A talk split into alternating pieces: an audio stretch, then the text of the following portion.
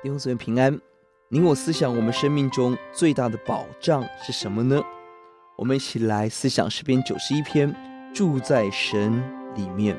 本篇诗篇没有说明作者，可能是大卫的遭遇，也可能是承继九十篇摩西的遭遇。具体说明什么是十二节，就让十二节指教日子所得着的保护恩典。但这里没有说明作者，可见可以适用每一个专心跟随主的子民身上。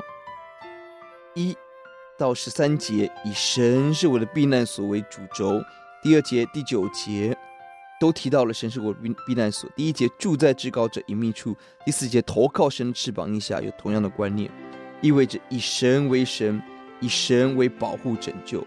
这一段提醒我们，我们住在神里面得到两大祝福：第一，脱离各样的危难；第二，得胜敌人的攻击。脱离危难提到了九种危难。我们思想第三节，捕鸟人的网罗在我们身边，一些恶人、恶计谋、毒害的瘟疫，与其中一本是毁人的陷阱，一些攻击我们的话语。第三个，黑夜的惊骇，午夜；第四个，午夜的飞剑；第五个，黑夜的瘟疫；第六个，灭人的毒病、传染病；第七个，第七节，众人跌倒，我们却被神保护；第八个，第十节，祸患。灾害离开我们的家庭。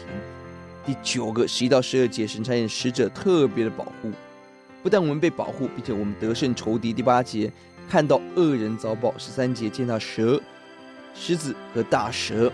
路加福音第十章提醒我们可以见到蛇、蝎子，就是指我们有胜过撒旦的实力。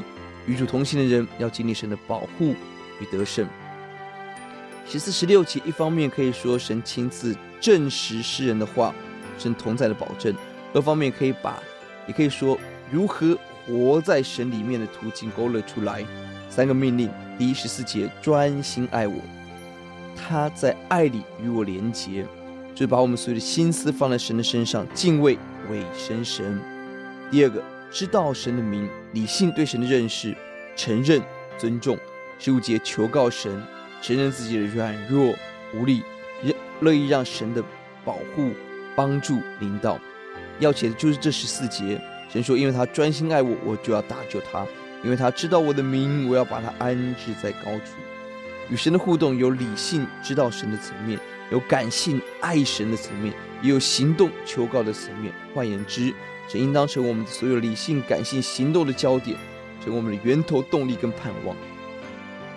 这样的人要经历到神的拯救，怕。